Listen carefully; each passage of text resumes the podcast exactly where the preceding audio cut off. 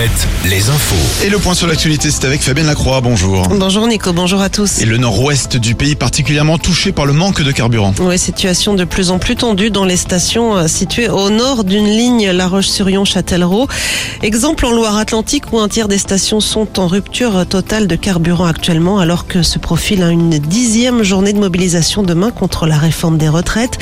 De nombreux cortèges sont annoncés partout dans le pays. La SNCF publiera ses prévisions de trafic en fin d'après-midi, mais elle alerte déjà sur un trafic fortement perturbé. Du côté de l'exécutif, on, joue désormais la carte de l'apaisement. La première ministre veut recevoir tous les groupes parlementaires et les partis politiques la semaine prochaine avant de s'entretenir par la suite avec les organisations syndicales et patronales. Elle déjeune d'ailleurs ce midi à l'Elysée avec Emmanuel Macron, des membres du gouvernement et des représentants de la majorité.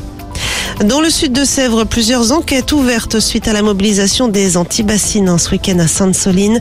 Des affrontements qui ont fait plus de 200 blessés selon les organisateurs, dont une quarantaine de cas graves.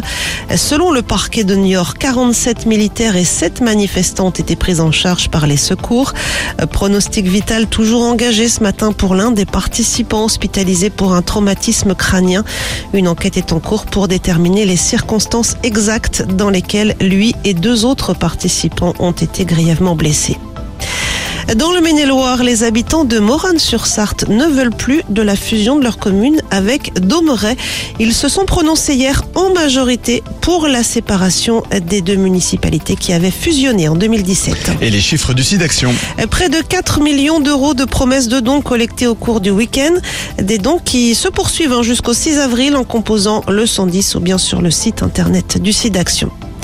Les sports avec du foot ce soir. Les Bleus affrontent l'Irlande à Dublin pour le compte des éliminatoires de l'Euro 2024.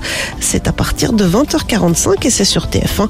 Les coéquipiers de Kylian Mbappé qui reste sur une victoire 4-0 vendredi face aux Pays-Bas. Foot toujours avec euh, un match en national ce soir. Le Mans se déplace à Martigues. Et puis en basket, l'exploit de Limoges hier soir qui a fait tomber le leader du championnat Monaco, victoire 75-69. La météo, un ciel couvert encore ce matin, plus d'éclaircies euh, cet après-midi avec des maxis comprises entre 12 et 14 degrés.